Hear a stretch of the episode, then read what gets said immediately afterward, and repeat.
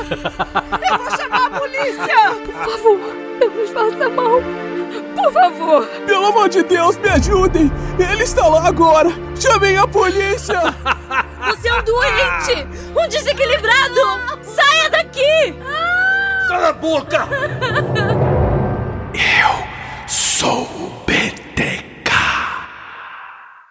Olá, misteriosos, tudo bom com vocês? Esse é um episódio especial porque eu escolhi ele a dedo e produzi com muita atenção para trazer ele exatamente essa semana, quando comemoramos três anos do canal.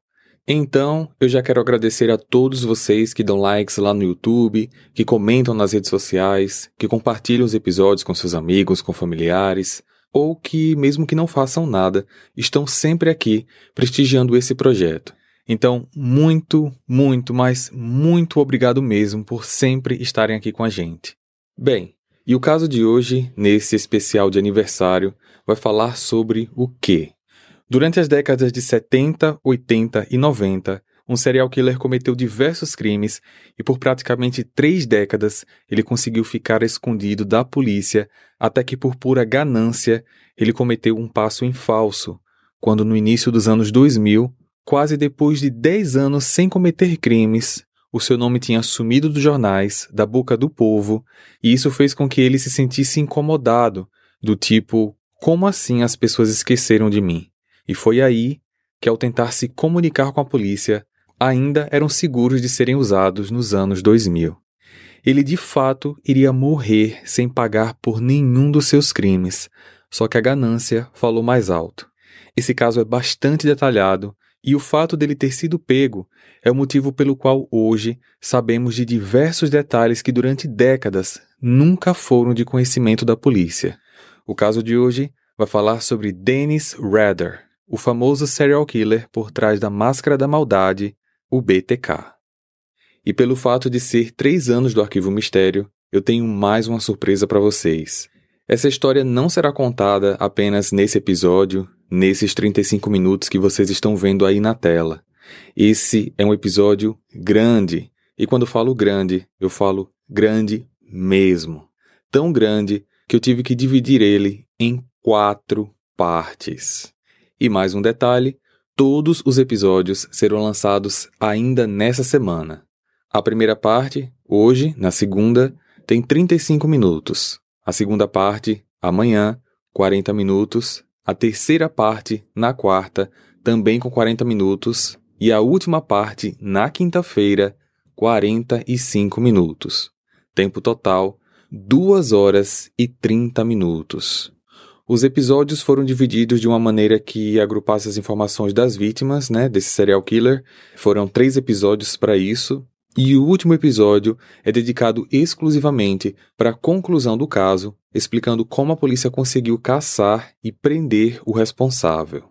Esse especial de quatro episódios está repleto de atores de voz que dão vida a diversos personagens dessa história e aproveitando, falando em atores de voz, para aqueles que querem e podem ajudar de maneira direta com que o canal continue com essa atmosfera áudio interpretativa, considere a possibilidade de apoiar o canal, se tornando membro através do aplicativo da Aurelo ou talvez fazendo um Pix. Quem acompanha o canal há muito tempo sabe que raramente eu venho aqui para falar sobre Pix. Um episódio antigo ou outro eu estava falando, mas eu parei de falar. Mas, como hoje é aniversário do canal, eu vou abrir essa exceção para mim mesmo e falar com vocês o quão importante é esse apoio direto para o projeto. Eu quero que vocês compreendam que qualquer contribuição ao canal ajuda a realmente manter essa atmosfera auto-interpretativa, porque nenhuma dessas pessoas que enviam as vozes faz o trabalho de graça. Nada mais do que justo pagar a todos eles, e se vocês quiserem e puderem, claro, apoiar, serão muito bem-vindos. O Pix do canal é pixmistério.gmail.com. Eu vou deixar aqui também na descrição dos episódios. Desde já, muito obrigado. Vamos então ao primeiro episódio do caso dessa semana.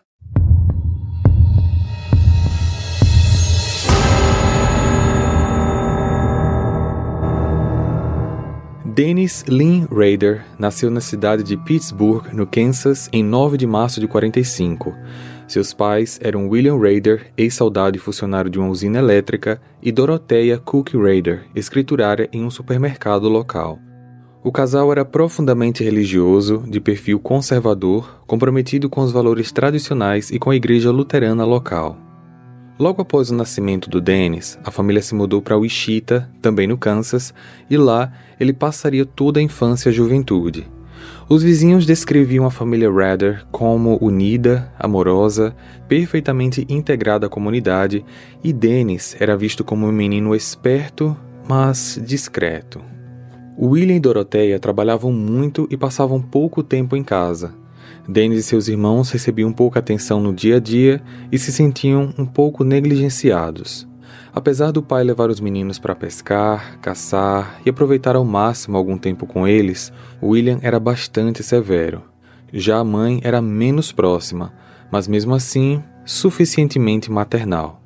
Pode-se dizer que os quatro meninos tiveram uma infância normal, com alguma dose ali de cuidado quando brincadeiras e traquinagens lhe rendiam algumas broncas. Apesar de aprontarem, os irmãos não costumavam receber surras ou castigos físicos dos pais.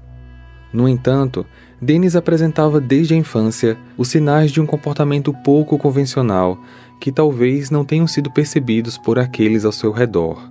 Ele possuía um amigo imaginário, a quem ele chamava de Rex, que lhe servia como confidente e parceiro das molecagens. Denis atribuiu a essa entidade a culpa pelos pensamentos perversos que ele começava a ter. Por volta dos nove anos, ele passou a se interessar por revistas com fotos adultas sadomasoquistas e, por conta da idade, reproduzia aquelas fotografias em desenhos, com imagens um tanto quanto perturbadoras de mulheres nuas, amarradas e amordaçadas. Denis sentia muito prazer assistindo cenas de violência e dor na fazenda dos avós, por exemplo, a matança de galinhas o deixava fascinado. Os espirros de sangue e os sons agonizantes eram muito satisfatórios para ele. Em um primeiro momento, ele gostava apenas de assistir, só que depois passou a fazer questão de que ele mesmo capturasse e degolasse as aves para o consumo da família. No início da adolescência, seu ressentimento com relação à mãe se aprofundou ele tinha uma excessiva necessidade de atenção e por vezes se sentia ignorado e rejeitado por ela. Naquela mesma época, conforme sua sexualidade se aflorava, suas fantasias eróticas sádicas se intensificaram. Ele criava imagens mentais de mulheres amarradas, incapazes de fugir, e fantasiava praticar nelas diferentes tipos de tortura. Raramente ele tocava ou estuprava suas vítimas imaginárias, ele chegava ao êxtase apenas imaginando se masturbar sobre os corpos delas. Também na adolescência, a crueldade do Denis contra animais atingiu outros patamares. Ele não só apenas continuava a degolar as galinhas, mas sentia grande prazer em capturar pequenos animais domésticos, como por exemplo gatos e cães de rua, para torturá-los de diferentes formas até matá-los. Usava cordas para treinar diferentes tipos de nós e os usava para enforcá-los. Ele sentia um enorme prazer em controlar a vida ou a morte das suas presas. Seu comportamento predador incluía espionar vizinhas pela janela e, quando tinha uma oportunidade, entrava na casa delas para roubar peças de roupas íntimas ele também se divertia perseguindo mulheres aleatórias pela rua e pelos corredores de supermercados, imaginando formas e lugares de como capturá-las. O fetichismo também exercia grande fascínio sobre Dennis. Ele pegava em segredo as roupas íntimas da mãe ou as que havia roubado das vizinhas, as vestia e fazia pequenas encenações privativas para si mesmo, apreciando a própria imagem no espelho. Além disso, ele tinha uma fixação em asfixia autoerótica.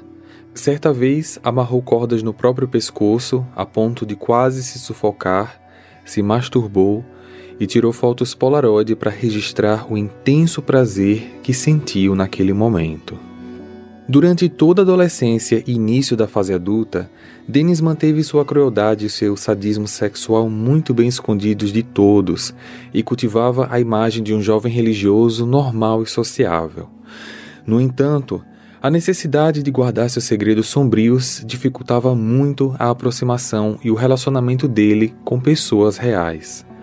Cada vez mais isolado, ele evitava participar de atividades esportivas, festas e encontros. Dennis era considerado um rapaz tímido e pouco hábil no contato com as garotas e por isso não teve muitas namoradas.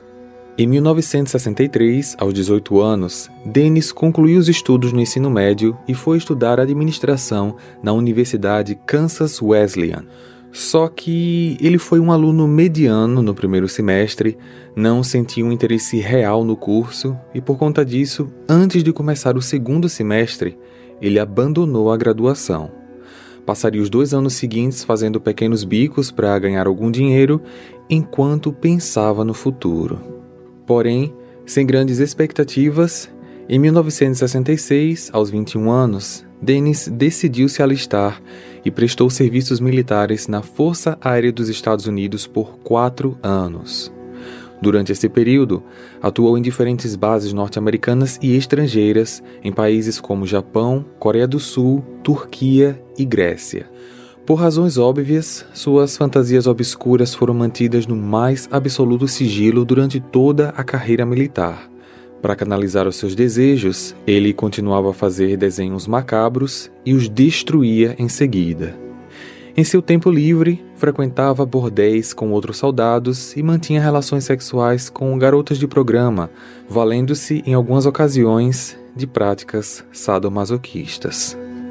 Durante a carreira militar, Dennis passou a morar sozinho numa pequena casa, mas ainda próximo dos pais.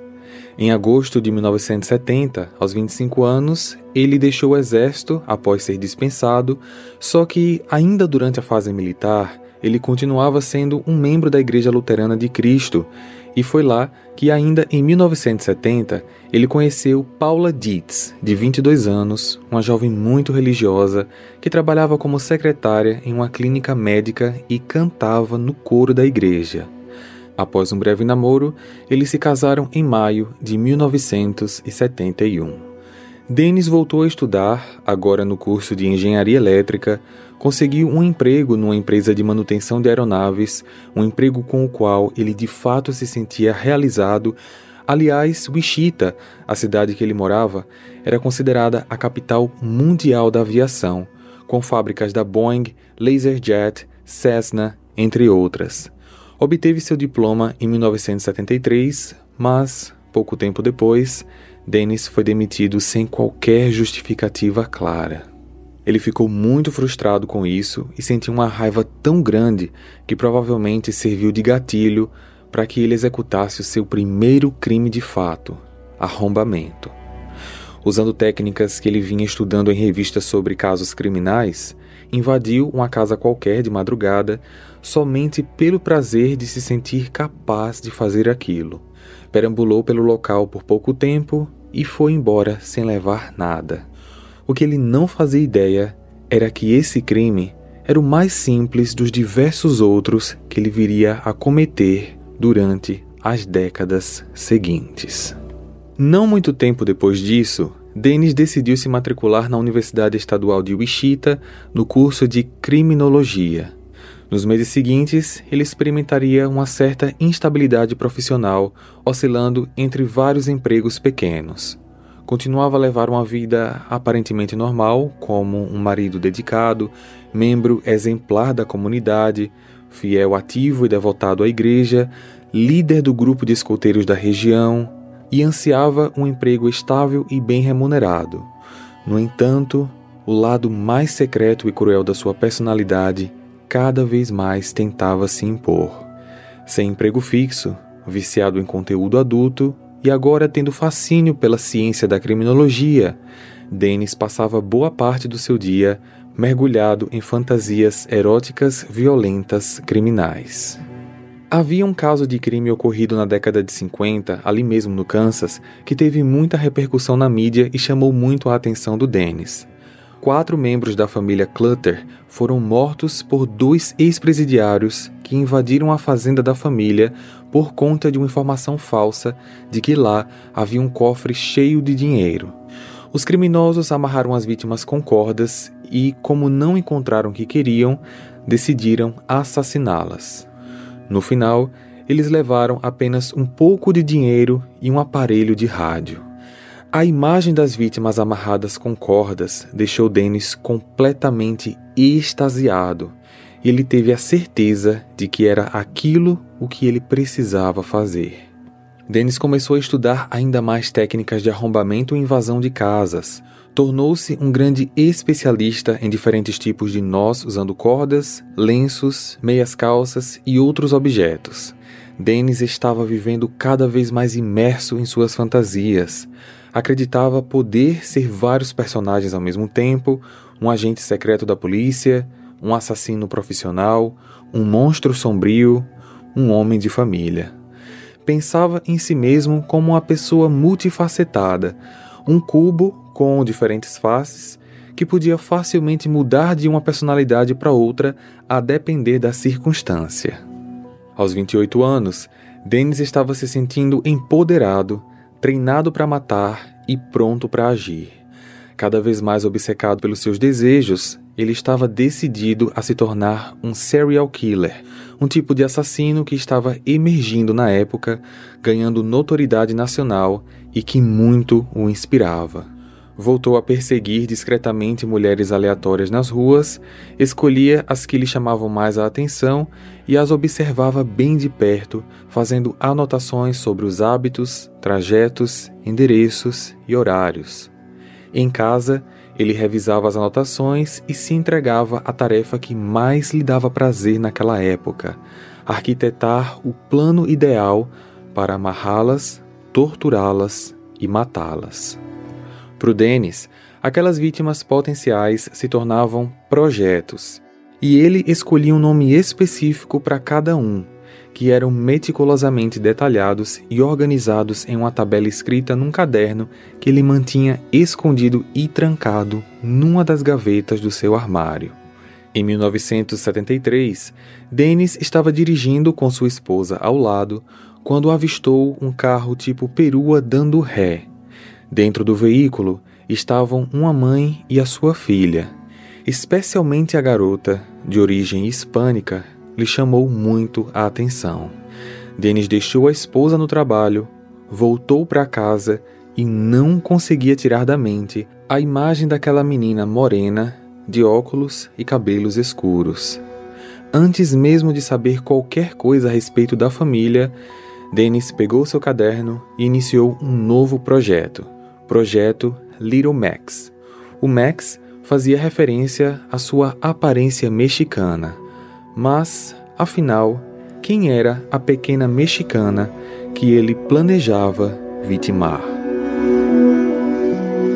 Hey, você se interessa por crimes reais, serial killers, coisas macabras e tem um senso de humor um tanto quanto sórdido? Se sim, você não está sozinho. Se você precisa de um lugar recheado de pessoas como você, Venha conhecer o podcast Pátria Amada Criminal. Todas as semanas tentamos entender o pior da humanidade. Nesse processo a gente ri, chora, fica brava, fofoca, porque afinal de contas é assim que a gente fala quando está entre amigos. Suas novas melhores amigas trevosas estão aqui no Pátria Amada Criminal. Josephine Otero, de 11 anos, mais conhecida como Josie, era a quarta filha do casal Joseph e Julie Otero. Na verdade, a família era porto-riquenha e Josie tinha quatro irmãos no total.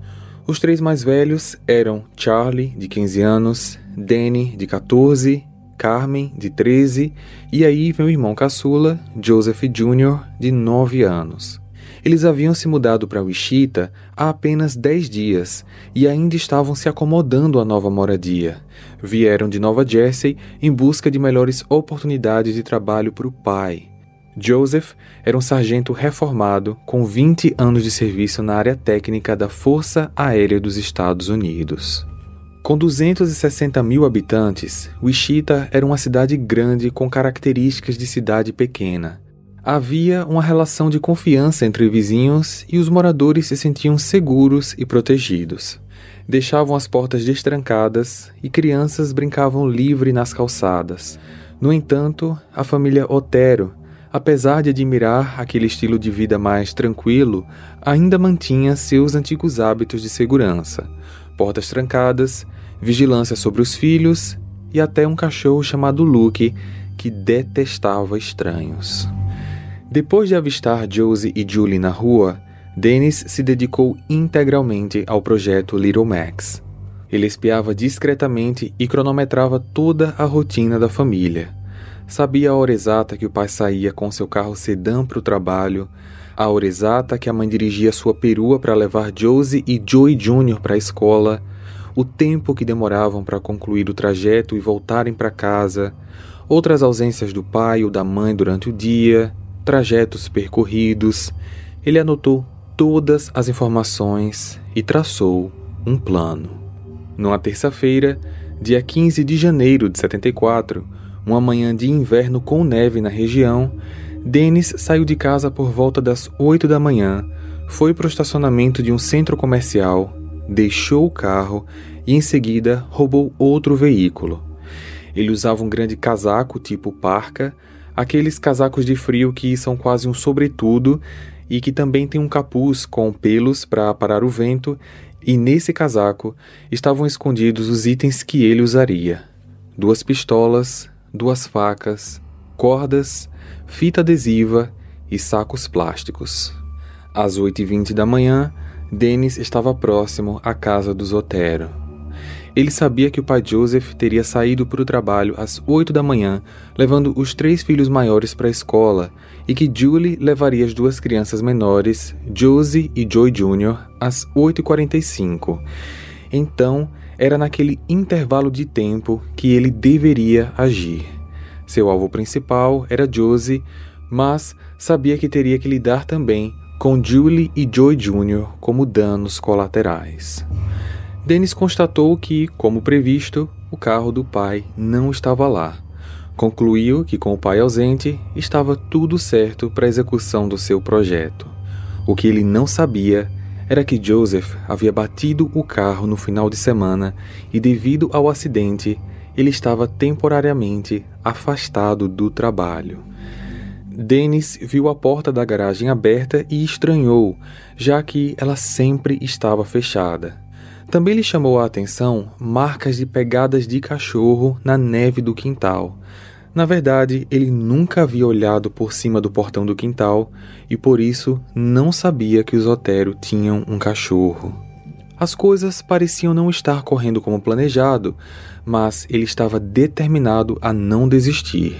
Ele já havia feito vários projetos e nunca teve a chance de concluir, estava tão perto agora e não podia voltar atrás.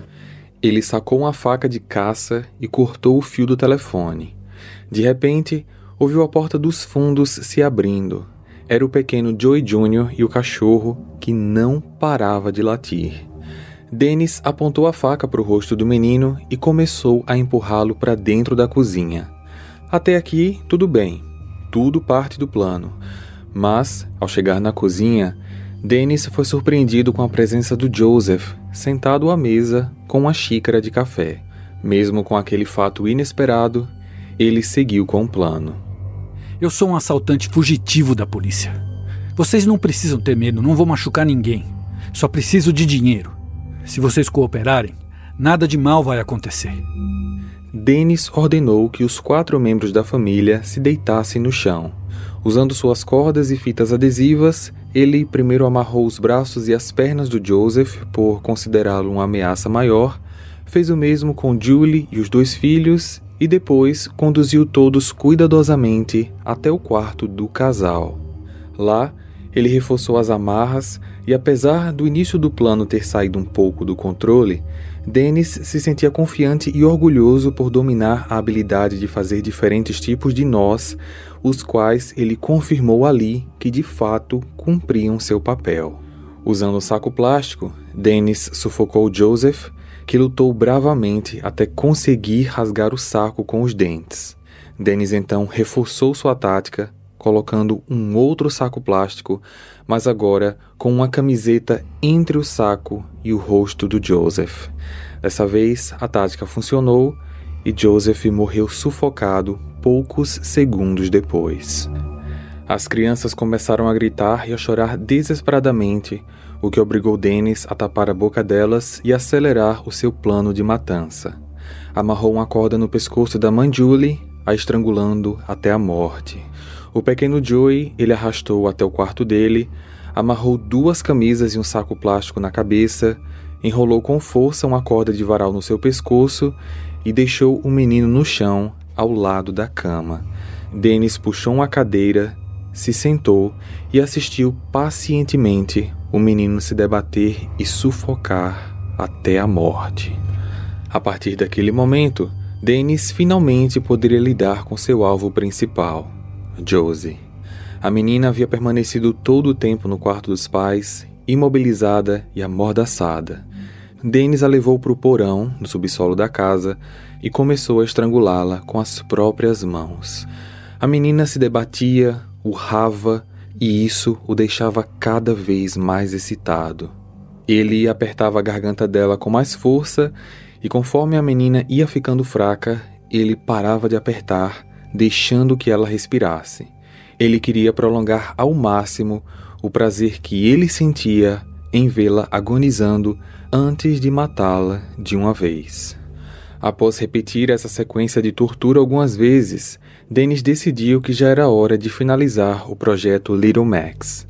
Amarrou o pescoço da Josie com um nó de forca e pendurou a menina em um cano de esgoto. Dennis observava em êxtase aquele corpo inerte. Tirou a calça e a calcinha da menina, a sua própria calça e se masturbou despejando sêmen na coxa dela. Apesar de toda essa crueldade, ele não invadiu o corpo da vítima, porque esse era o limite que ele estava decidido a não transpor e considerava isso como uma gentileza da sua parte.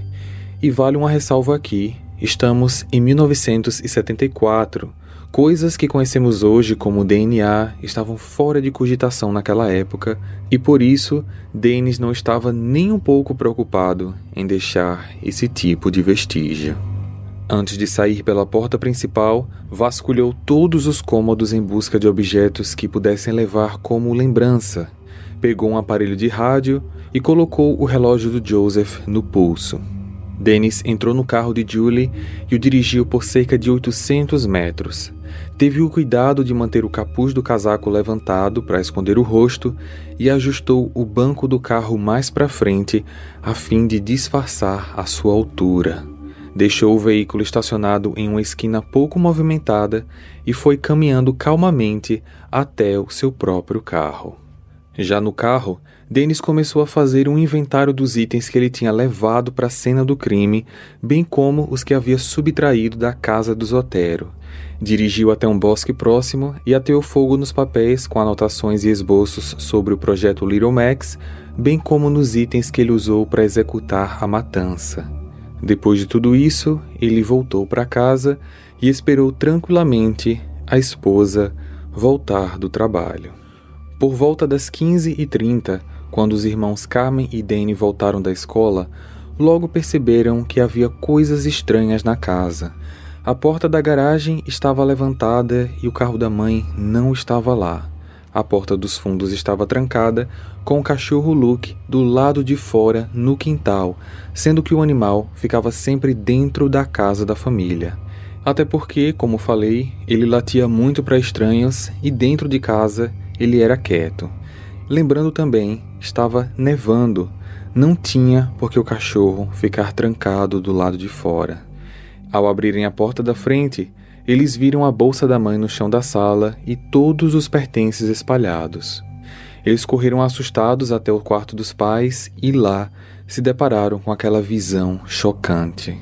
Os irmãos começaram a gritar enquanto ao mesmo tempo tentavam em vão reanimar os seus pais. Naquele instante, o irmão mais velho, Charlie, estava chegando em casa de volta da escola e, ao ouvir os gritos de pedidos de ajuda dos irmãos, correu na direção deles e pôde então compreender a razão do desespero. Charlie pegou o telefone para pedir socorro, só que o aparelho estava mudo.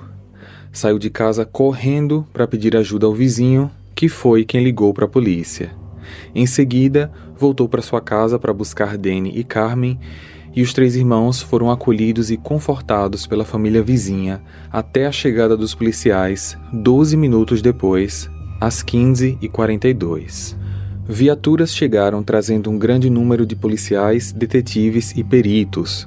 Toda aquela movimentação incomum na pacata comunidade de Wichita atraiu muitos curiosos que começaram a se agrupar no local. Após isolarem a área, os oficiais passaram a fazer uma varredura completa na casa, resultando em uma dolorosa descoberta.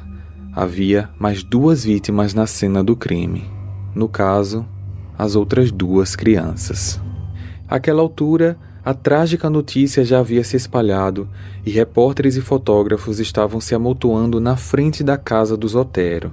Emissoras de TV filmaram os policiais consolando as crianças sobreviventes, os corpos das vítimas sendo transportados e a comoção dos vizinhos em choque. Nunca aquela comunidade havia testemunhado um crime daquela magnitude. Um árduo trabalho policial seria iniciado na busca pelo assassino do Zotero. Mais de 70 agentes, entre detetives e peritos criminais, foram designados para investigar o caso. Trabalharam incansavelmente por longas horas e por vários dias seguidos.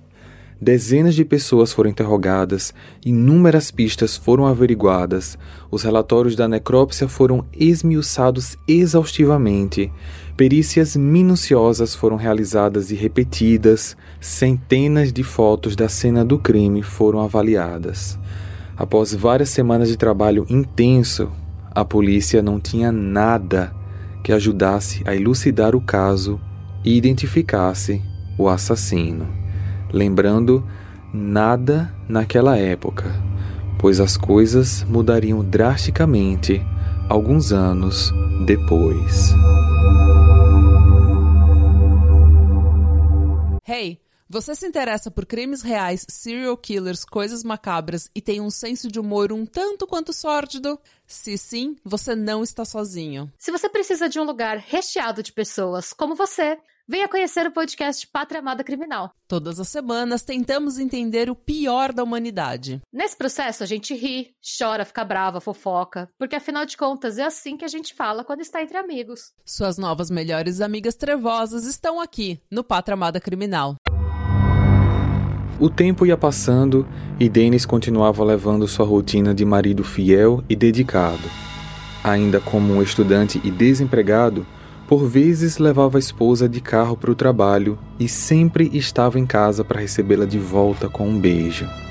Obcecado por organização, era ele quem estabelecia as regras da casa, cuidando para que tudo ficasse em perfeita ordem. Denis e Paula continuavam frequentando a igreja e ele se tornava cada vez mais um membro importante na congregação. Ficou responsável pelo grupo de jovens e organização de eventos. Quando não estava na igreja ou na universidade, Denis ficava no porão da casa, onde escondia os seus troféus. Ele passava horas datilografando todos os detalhes do seu primeiro projeto homicida, que apesar de não ter saído exatamente como planejado, lhe rendeu quatro vítimas de uma única vez.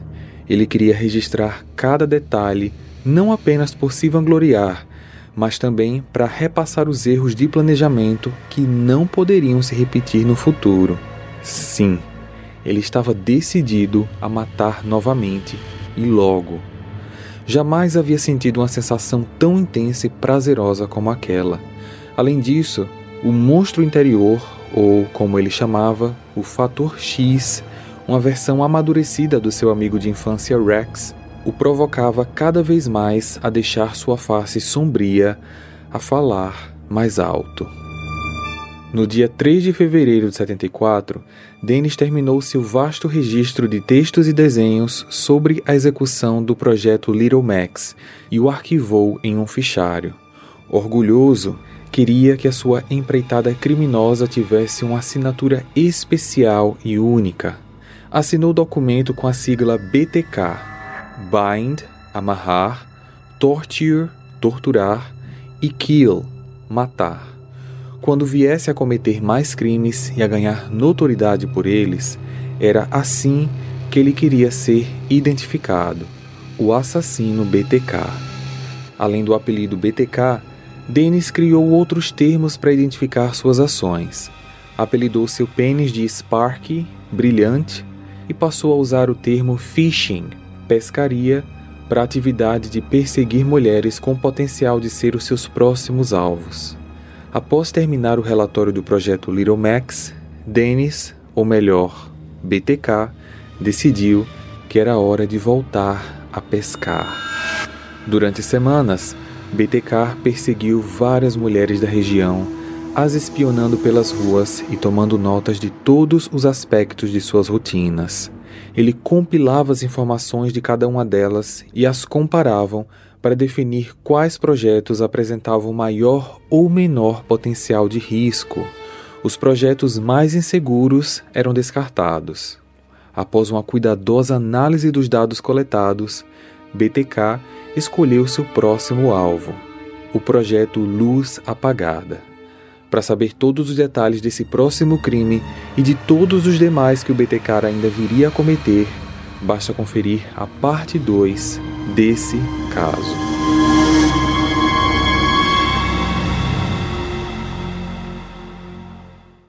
Hey! Você se interessa por crimes reais, serial killers, coisas macabras e tem um senso de humor um tanto quanto sórdido? Se sim, você não está sozinho. Se você precisa de um lugar recheado de pessoas como você, venha conhecer o podcast Pátria Amada Criminal. Todas as semanas tentamos entender o pior da humanidade. Nesse processo a gente ri, chora, fica brava, fofoca, porque afinal de contas é assim que a gente fala quando está entre amigos. Suas novas melhores amigas trevosas estão aqui no Pátria Amada Criminal.